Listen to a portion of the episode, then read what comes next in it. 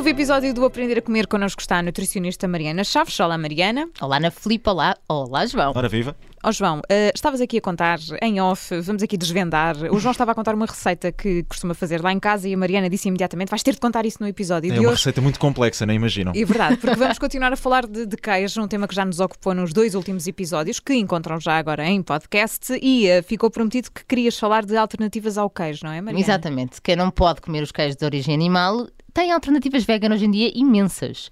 E o João, pelos vistos, já tem aqui uma receita pronta sobre uma alternativa é com queijo o queijo feta vegan, eh, não é? Uh, colocar uh, o queijo num, num, num pirex, por exemplo, num recipiente tomate cherry à volta, uh, depois uns espinafres uh, cortados assim de forma meio grosseira, vá, e depois uh, alho, azeite e forno. Ao mesmo tempo em que isto se faz, estamos a fazer uma massa à parte misturamos tudo e está feito. É mais ou menos isto, não é, Mariana? Exatamente. 10, 15 minutos e isto tem um nome que eu nem sequer sabia. massa, é, mais, é... é mais ou menos conhecido por um nome, esta receita que é muito simples. Exatamente, é massa TikTok foi, ficou, aliás, Ana Os vídeos do TikTok também são, são bastante curtos, não é? Portanto, esta receita também é uma coisa bastante simples e muito fácil de fazer. Super simples, uh, fica super cremoso, ou seja, era aquilo que falávamos outra vez, que o queijo tem esta função. Um, Pode-se depois dar uns toques como essa massa, pode ser uma massa normal, uma massa sem glúten para quem não pode comer glúten, tem essa sensibilidade, ou até uma massa de leguminosas, uma massa de lentilhas, e aí fica um prato vegetariano completo. Um, em relação ao queijo vegan, normalmente nós no mercado hoje em dia já temos, uh, por todos os hipermercados, opções de queijo vegan de origem de soja ou de origem de coco. Uh, isso são marcas distintas, eu acho que é um bocadinho por aí.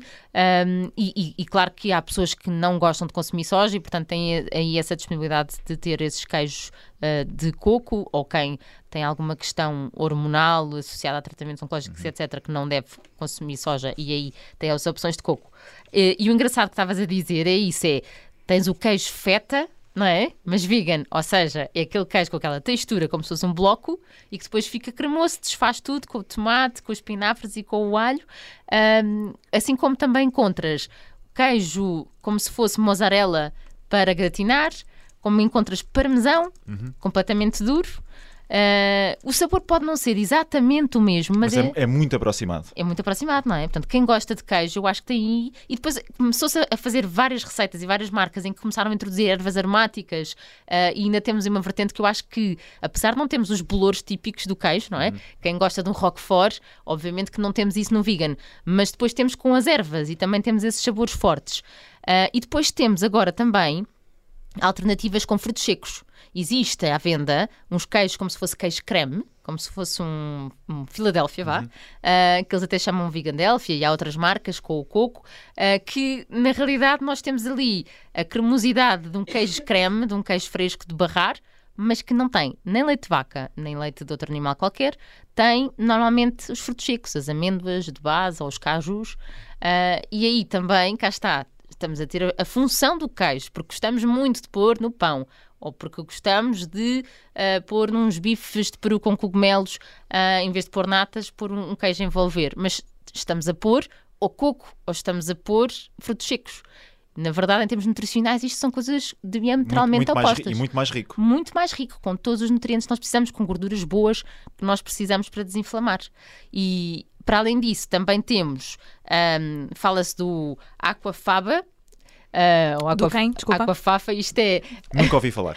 isto é a água de cozer o grão. Uhum. Basicamente, isto é um substituto da clara do ovo. Uh, alguns vegetarianos utilizam. Pessoas Tem uma é- espécie de goma. É, nunca ouvi falar disto. Exatamente, uhum. quando bates, depois aquilo faz o efeito como se fossem umas claras em castelo. E também há quem utilize isso para dar cremosidade nos pratos e, portanto, para fazer esse efeito de queijo. Porque eu acho que é isto que tem que ficar bem, bem percebido, que é quem gosta do efeito que o queijo traz em nós, uh, nos pratos, na, nos lanches, tem que arranjar substitutos, se não os pode comer, se identificou que não os pode comer. E hoje em dia tem, mesmo substitutos que é só abrir, como as pessoas muitas vezes com a vida difícil que têm, têm que ter opções práticas.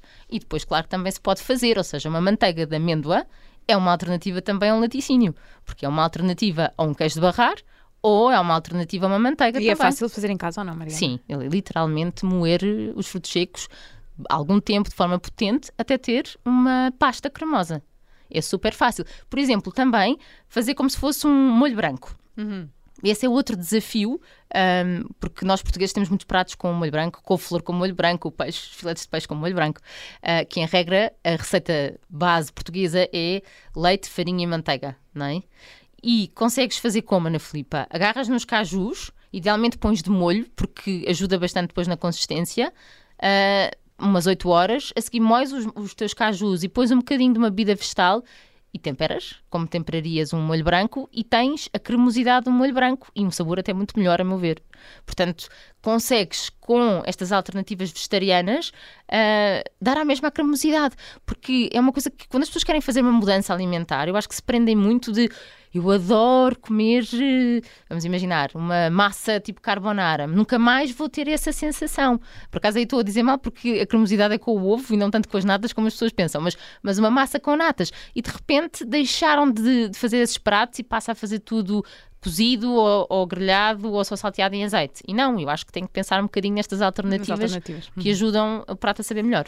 Bom, eu vou passar a ir às compras sempre à terça-feira. Era uma decisão que eu já devia ter tomado há algum tempo depois de ouvir a Mariana Chaves, mas... E uh... nunca de barriga vazia? Não, isso, isso, oh. isso nunca, mas, mas sempre a ouvir o aprender a comer e depois vou, vou às compras quando acabar a emissão.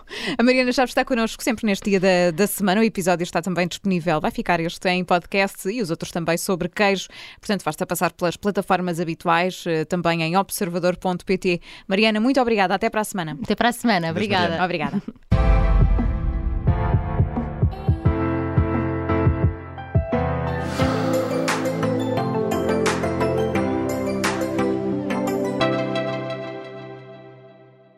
Obrigada por ter ouvido este podcast. Se gostou, pode subscrevê-lo, pode partilhá-lo e também pode ouvir a Rádio Observador online em 98.7 em Lisboa e em 98.4 no Porto.